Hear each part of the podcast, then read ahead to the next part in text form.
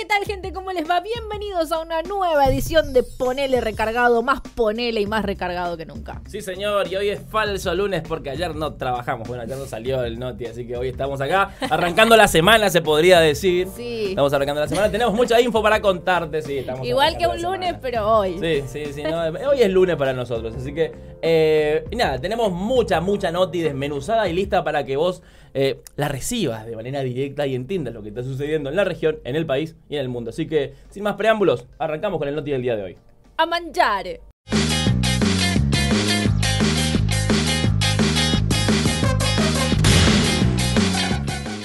Y llegó el momento de masticar las noticias del ámbito regional, haciéndolas pasar con un rico mate o con un buen tereré, depende de qué época del año creas que estamos.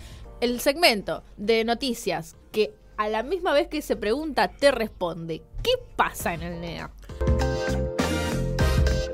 ¿Qué pasa? Tantas cosas han pasado en estas últimas horas que no sé, muy difícil resumirlo. Pero bueno, nos vamos puntualmente a la provincia de Chaco, donde se realizó el primer encuentro para poder aplicar en las instituciones educativas la educación ambiental, que hoy en día es un algo muchísimo, muy importante para que los pibes desde corta edad hasta que terminen la secundaria y quizás también la universidad lo mastiquen porque hay que cuidar el único planeta que tenemos para vivir, ¿no?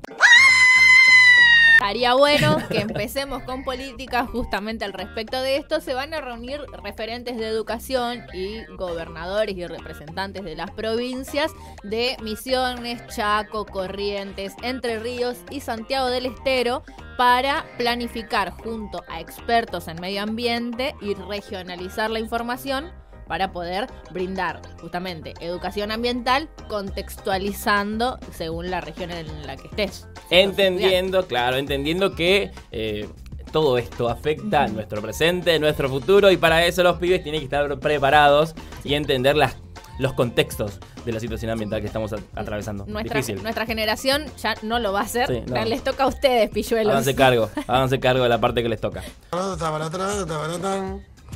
Vamos a hablar ahora de trabajadores de casas particulares, en este caso para la provincia de Formosa, porque eh, según informan justamente desde el sindicato que aglutina a las trabajadoras y los trabajadores de casas particulares, aseguraron que hay al menos 3.000 personas que pueden inscribirse en este nuevo bono de refuerzo o este nuevo IFE, como se le llamó en algún momento. Sí, es un bono de 18 mil pesos que se abonará en dos, en dos tramos, primero en mayo, el segundo en junio, y pueden inscribirse hasta el 28 de abril, ya recuerden que el tiempo se está cortando mucho, así que hay muchos problemas también para la carga de los datos, Sí, así, así que, ANSES se órale. cae, se cae, se levanta, se cae, está como la economía, pero lo importante es que vos tenés que insistir y tratar de cargar tus datos, así podés ser beneficiario de este, de este bono de 18 mil pesos que lo vas a cobrar primero que nada el primer tramo en mayo. Así es. Y recordemos que es compatible con cualquiera de otra de pensión del ANSES. Sí. Es decir, si cobras AUH puedes cobrar el bono. Si cobras Progresar, que muchos estudiantes también trabajan y son monotributistas,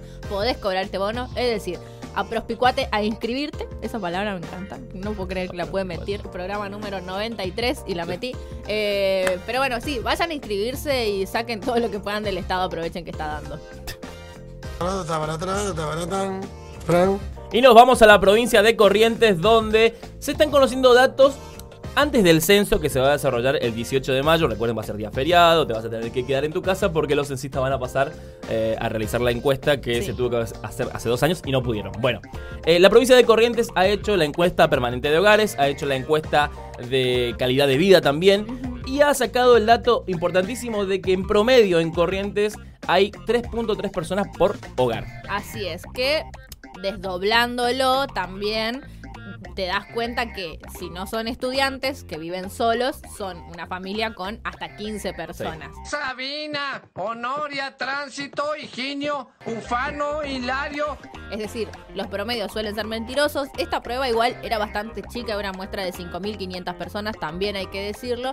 Lo que nos parece importante es que acá el gobierno realmente pueda tomar los datos certeros Sí. y generar las políticas públicas para que justamente esas personas que están viviendo 15 en una casa, que por más grande que sea, no importa si era la casa de Carlos Saúl Menem, es muy chica para 15 personas. Eh, nada, tengan una vivienda digna y cómoda. Y no hace mucho también estábamos hablando de la crisis inmobiliaria que hay, es decir, que si sos estudiante y estás viviendo solo, tenés un tremendo. Sí. Y otra cosa, esto también demuestra el déficit habitacional que tiene hoy la Argentina, que son de casi 6 millones de viviendas. O sea, es un montón. Sí. Y todavía no se está pudiendo resolver porque no tenemos un plan nacional de viviendas. Así que ala, sí. ala, ala con ese plan nacional de viviendas y hasta acá han llegado las noticias de lo que pasa en el NEA. Y bueno, llegó el momento del segmento de noticias que te pone una sonrisa de oreja a oreja en el rostro. Sí, las noticias bizarras. Y primero que nada vamos a aterrizar en el mundo TikTok y puntualmente a una historia de una mujer en Estados Unidos que contó a través de esa red social que cuando ella no tiene ganas de tener relaciones sexuales, permite que su marido tenga relaciones sexuales con su hermana y con su vieja. También quiero vivir ese hermoso sueño, Don Pool. Bien, Yo no sé, ¿opiniones al respecto? pero que estoy tratando de hacer, de deshacerme de la idea, mejor dicho. Es como turbina. Es re turbina, pero no solo es, no solo eso, sino que qué onda tu hermana y tu mamá que tienen intenciones de estar con, ay no sé, loco, es demasiado, Yo estoy pens- demasiado turbio. Yo estoy pensando en el padre de la piba. Porque tiene padre. Ah, tiene. Eh. Porque ahí hay como una situación conflictiva. Bueno, lo que dice ella es que ella es swinger, su mamá también, su hermana por supuesto que también lo es. Y ser. andan compartiendo el mismo aparato reproductor en la casa. Mm. Y, y viva la pepa, viva la joda, diría la Caran. Lo que sí dice es que, bueno, yo no tengo ganas y dejo que mi marido se saque las ganas con mi mamá. Claro. Suena feo, pero es así. Ay, feo, no, boludo, yo no comparto ni la toalla, imagínate. ¿No compartirías el chongo? no, no se comparte el chongo. En mi casa, no. se comparte el chongo. Pero bueno, esta gente lo ve como algo normal. Rendo Gaby, ¿qué era of Thrones, boludo? Pero ¿Qué es como. pasa? Es como. Sí, es. es Los rarísimo. Lannister eran un poroto al lado de esta gente. Ah, re, re. Pero ellos dicen que son felices, viviendo así en armonía sexual, siendo swinger, compartiendo al, al marido de una de las hijas y. Bueno, qué sé yo. Use protección por lo menos. Bueno, ahora vamos a movernos a una historia que se conoció a través de redes sociales. En realidad una tendencia que arrancó ya por el 2018, pero que hoy está como instalado fuertemente. fu- fuertemente. Eh, eso de asolearse el ano. Ay, lo leí y no lo no puedo creer que haya gente con el al aire. Mira si te caga una paloma. Mira si Eh, eh, no. pasa un avión comercial y aterriza ahí. El tema es que el objetivo de esto, supuestamente, según los que saben y los que se han asoleado el orto, es que eh, se absorben las buenas energías a través del ano. Claro, ni siquiera es por una cuestión de salud física. Es un mambo espiritual Ivana Nadalesco. Pero ¿qué tenés que tener un panel de energía solar en el upite? Coman zanahoria. ¿Qué sé yo? Bueno, lo que sí dicen los médicos es que esto es mentira, No no por hay... el ano, por favor, Claro. que no se malinterprete. Sí, sí. bueno, igual allá ustedes, pero, Bueno, los médicos dicen que no hay eh, pruebas. pero tampoco Eh, dudas. No. hay pruebas de o pruebas realizadas de que digan que es cierto que la energía se absorbe por ahí. Así que recomiendan no ponerse culo para el norte y absorber energía solar por ahí. Pero- o sea, es lo ideal.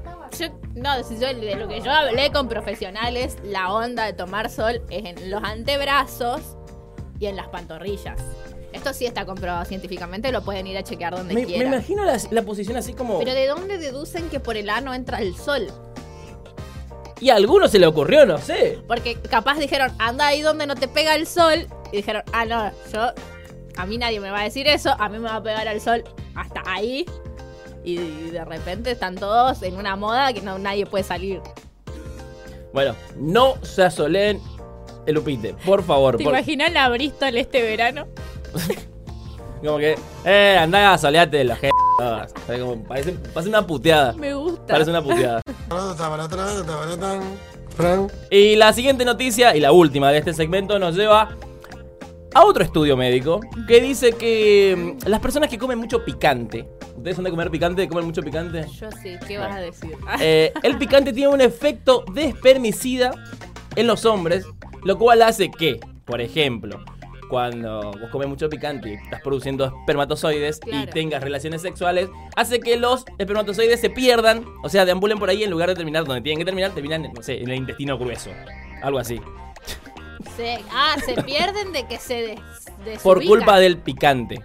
Mirá vos. El picante hace que como que escapan del calor del picor Claro, del- del- pero ¿por qué? No Ay, no entiendo cómo funciona, pero me interesaría saberlo. Sí, porque han hecho una prueba microscópica de que Claro. ponen esperma, echan una botita de picante. y ketchup de un lado y el esperma va al ketchup, Claro. le ponen ají y se va para el otro lado. Estas son esas pruebas medio turbias que hace la gente por alguna razón. Se le ocurrió una noche, Claro. lo hizo y Para acá están los resultados. Es alguien que le sobra un poco de esperma y dice, "Vamos a ver si le pongo ají molido. Que me hay". sobró esperma de anoche. ¿Puedo hacer este, esta investigación? Una placa de Petri no se necesita nada más. Eh, sí, ya, ya fue. Pero bueno, eh, a ustedes, queridos amigos eh, que comen mucho picante, recuerden que puede tener efectos adversos el día de mañana cuando quieran ser padres y bueno, no van a poder. ¿Cómo que no? No, pero además que no lo usen como... No, no, eh, vamos a poner acá un coso alert, porque no es válido como método anticonceptivo. No, No, vaya a ser no, no, cosa que no, después no, no. nos digan, porque No, que pero- dijeron que no iba a tener bebés. Usen forro. Sí, usen forro y no coman tanto picante porque después tenés ese espasmo, eh, espasmo bronquial cuando pasa el picante de cogote sí, bollo. bueno, además que te queda el intestino como el, Mamita como querida. el que toma sol. Te duele toda la salida Sí. después. Eh, pero bueno, así con esta hermosa frase terminamos el segmento de Noticias Bizarras. Y llegó el momento de que nos metamos al segmento que hace flamear nuestra bandera con más fuerza o que de alguna forma te hace militar el exilio. Sí, este segmento que se llama ¿Qué pasó ahora? Madre. Sí, algo que no pudieron también es bajar el precio de la carne porque ha salido un informe que dice que en marzo la carne aumentó un 7%. Y esto tiene que ver a diversos factores, eh, pero primero que nada al precio del ganado a pie, que es el Sí. precio del ganado vivo, que aumentó demasiado su precio en, la- en- en- en- en el último tiempo, incluso de manera interanual, la carne de marzo del 2021 a marzo del 2022 aumentó un 60%. ¡Dios nos odia! Un 60% es ¿Qué me contás? un montón. No solo eso, sino que en el mercado en el mercado de Rosario, por ejemplo, que es uno de los grandes formadores de precios de la carne argentina, se detectó que antes de Semana Santa, por ejemplo, eh, la carne costaba, quiero decir bien, el novillo y las vaquillonas livianas, que son el, ganado mayor, pero se entiende que son terneros, costaba eh, 320 pesos antes del fin de semana de Semana Santa y después del fin de semana de Semana Santa costaba 370 pesos. Es decir, que hay un 50 pesos ahí que nosotros no estamos viendo No. en mejora de calidad, por lo menos, que fue un incremento discrecional sobre el precio de algo que sabes que aumenta para las Pascuas porque la gente aunque no tenga un peso siempre junta de apuchito para hacerse un asadito el fin de semana de Pascuas. Entonces nada, ya sabemos también quién tiene su mano macabra digitando todo esto. Y dato de vital importancia, no solamente aumentó la carne vacuna, también aumentó el pollo y el cerdo. O sea, ¿qué miércoles vamos a comer? ¿Alguien me lo puede decir? No, nadie me, lo puede decir. Pero bueno, en- Hormiga. Hasta que nos terminemos la población de hormigas. bueno, así que de alguna manera tienen que controlar el precio de la carne porque de verdad eh, tienen, tienen que garantizar porque la gente está comiendo menos carne Sí. y eso significa que entonces los productores tienen más para exportar, especulan con eso y todo se va afuera y nosotros pagamos el precio de la carne en euros. Y eso no tiene que ser así. Gracias. Y ahora vamos a la última noticia que nos lleva a hablar del programa que presentó Alberto Fernández con Carla Bisotti, que es el Plan de Salud Mental. No es un programa de salud mental que va a invertir casi 8 mil millones de pesos Sí. para eh, sacar a 12 mil internados de manicomios. Para, para sacarlos de- de- del encierro y empezar a trabajar en un programa que sería menos encierro, pero con más estado, en un acompañamiento para ver que y entender que el encierro claramente no funciona para curar a nadie. Que es algo que se descubrió allá por el 40. Sí. Así que está bueno. Digo, ya dejaron de darle electrochoques a la gente Sí. para que se recuperen su salud mental. Está bueno que el gobierno invierta. En este caso, el gobierno pasó de invertir 3.700 millones de pesos eh, a los que le suma 4, millones de Sí, pesos. 4.000 4 mil millones. millones de pesos. Qué quilombo que tengo los números, chicos. Perdón, los voy a leer la próxima. Se los prometo. Para justamente esto, que haya 12.000 internados que hoy están en centros de Manicomios. Manicomios, sí, tenían otros nombres en su momento, pero es lo mismo. La casa Están de- la- encerrados La casa de la risa le dicen algunos. bueno, Eh, para que justamente tengan salidas de a poco y toda la contención de asistentes sociales, trabajadores sociales, enfermeros y lo que haga falta para que también estén contenidos, porque recordemos que alguien que regresa a su casa debe tener también un contexto familiar que necesita de la ayuda y la presencia del Estado. ¡Vamos a comprar felicidad! Sí, nosotros podríamos analizar más en detalle esto, pero no lo vamos a hacer porque, Se nos va la hora. sí, pasa el tiempo, pasa volando. Para eso le pagamos a los funcionarios. Sí. y así termina este segmento de noticias nacionales. Y llegó el momento de hablar de la vida íntima y pública también, porque no, de la gente que tiene fama y fortuna en nuestro mundo, en este segmento que se denomina espectáculo. Sí, señor, y vamos a la noticia que ha trascendido el fin de semana, incluso todavía se sigue discutiendo. Jennifer López, Ben Affleck, la pareja del momento se podría decir que se volvieron a encontrar después de 20 años de haber roto su relación y que han suspendido todos sus planes de casamiento. Bueno, parece que se van a casar ahora, pero en serio. Claro, la retomaron. Claro, y están armando como ciertos reglamentos prenupciales para el día de la boda. Y uno, y, lo más, y el más importante creo que yo, es que J-Lo pide que Ben Affleck tenga con ella relaciones sexuales por lo menos, por lo menos, cuatro veces a la semana. Yo tenía entendido que los contratos prenupciales eran para otra cosa, pero me alegro que la J-Lo haya abierto un capítulo nuevo en la historia de la legislación mundial. Marca un precedente. Obvio que sí, sienta jurisprudencia, Sí. vamos a usar los términos correctos. Eh, así que nada, yo soy team a favor, si, si él se quiere casar, que se case. Y si no quiere, pues a tomar sol por el ano. Sí. Oh, ahí está. Insolense el upite. La otra noticia nos lleva a hablar de otra pareja del momento porque los paparazzis lo anduvieron siguiendo durante toda su estadía en Ibiza y parece que Rodrigo de Paul y Tini Stoessel, eh, la Tini Tini, están, están de novio, están noviando, andaban agarrados de la mano por Ibiza, parece que la cosa pinta bien. Si está en Ibiza, yo cualquiera que pase por al lado le agarro la mano. ¿Qué quiere que te diga? Sí, sí, sí, sí. También eso, hay que darle los créditos a Juariu, que fue la que descubrió hace varios, varios días, porque hace como dos semanas que la Juariu estaba en esa, que estaban saliendo porque se empezaron a seguir, porque la hermana le puso me gusta. Es un laburo finísimo de redes sociales que la verdad hay que sacarse el sombrero a esta periodista. Sí.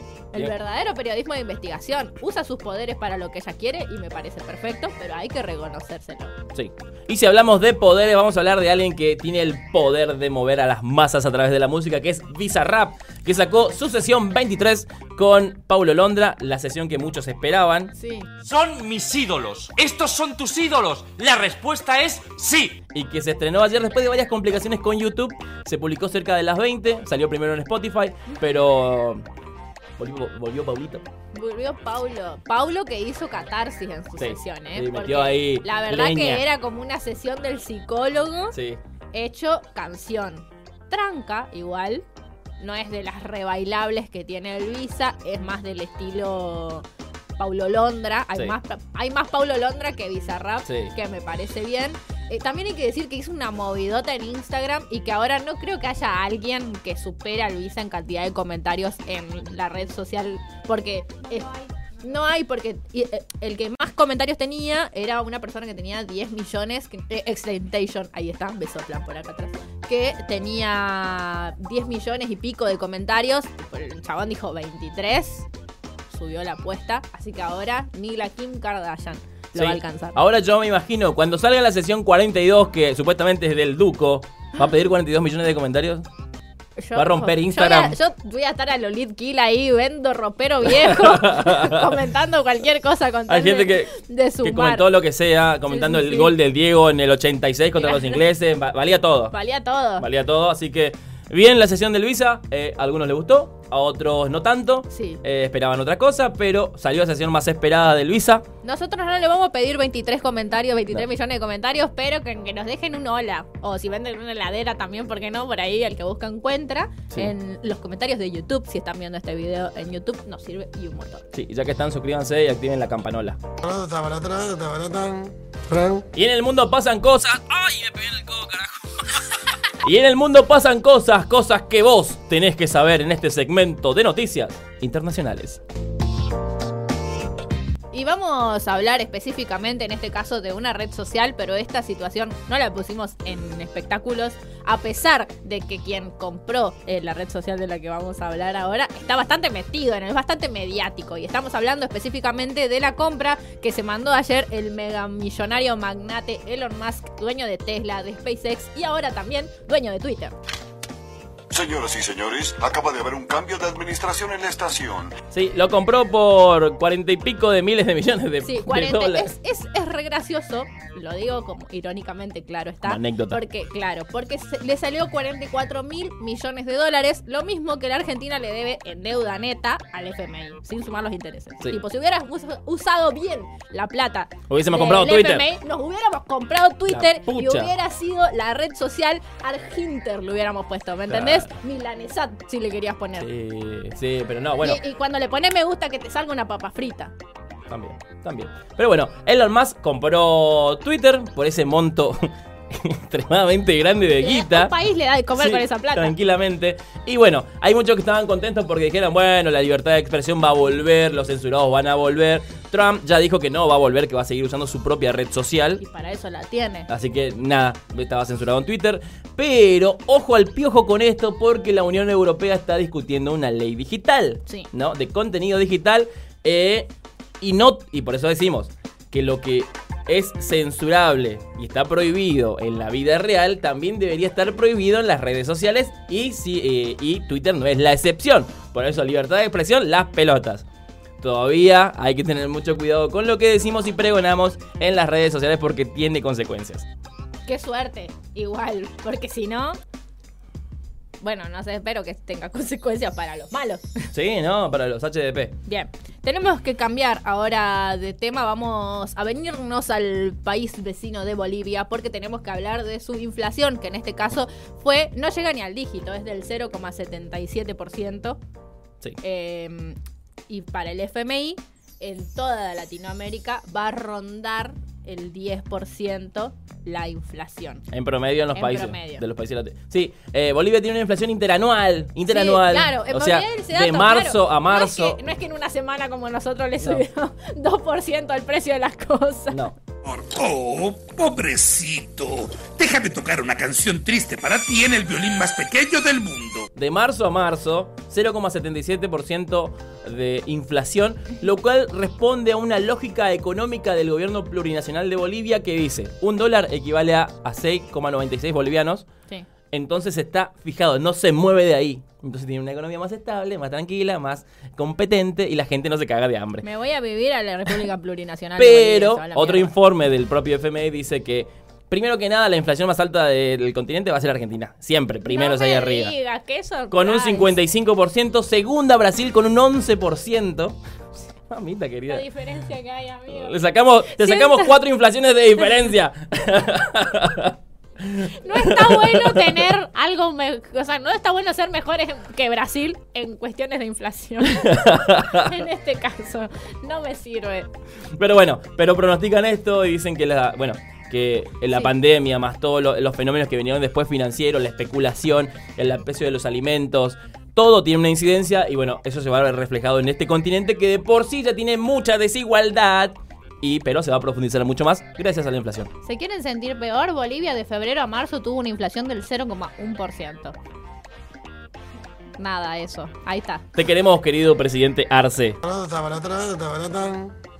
Bueno, la última noticia nos lleva a hablar de lo que sucedió el fin de semana en Francia. Ah, en sí. Francia porque, bueno, Macron fue reelecto, el primer presidente reelecto en 20 años. En una 20 locura. años. Le Pen se quedó con las ganas, se quedó, bueno, sacó 41% de los votos. Sí, sí, sí, 58,55 fueron para Macron. Una mm, triunfo abismal, Sí, realmente. Que te vote el 60% de la población como el menos malo o como el mejor de todos es mucho. Este país se va a la mierda. Sí. Así que nada, le- lo que sí quiero aclarar acá es que estuvieron analizando quiénes votaron a quiénes y los obreros, obreros, amas de casa y jóvenes votaron por Le Pen. Ojo al piojo con ese dato porque es un fenómeno que se está dando en todo el mundo. Y con este datazo de vital importancia, terminamos este segmento de noticias internacionales. Y bueno, así finaliza este noticiero del falso lunes. Esperemos que se hayan informado de lo lindo con todo lo que le dijimos. Me encanta que nosotros, como no fue un lunes, que estamos a todos los que me están mirando este video, ho- hoy es lunes. Sí, para nosotros. tal. Semana cortita esta. Bien, no nos vamos a ir, por supuesto, sin antes dejarle con nuestro hermoso segmento de local, en este caso con Norek. Su tema se llama El Recuerdo y tiene la colaboración de Javier Casalla, Nicolás Reinome y Cencerro. Sí, y con este hermoso tema nos despedimos y nos encontramos nuevamente el día de mañana. Como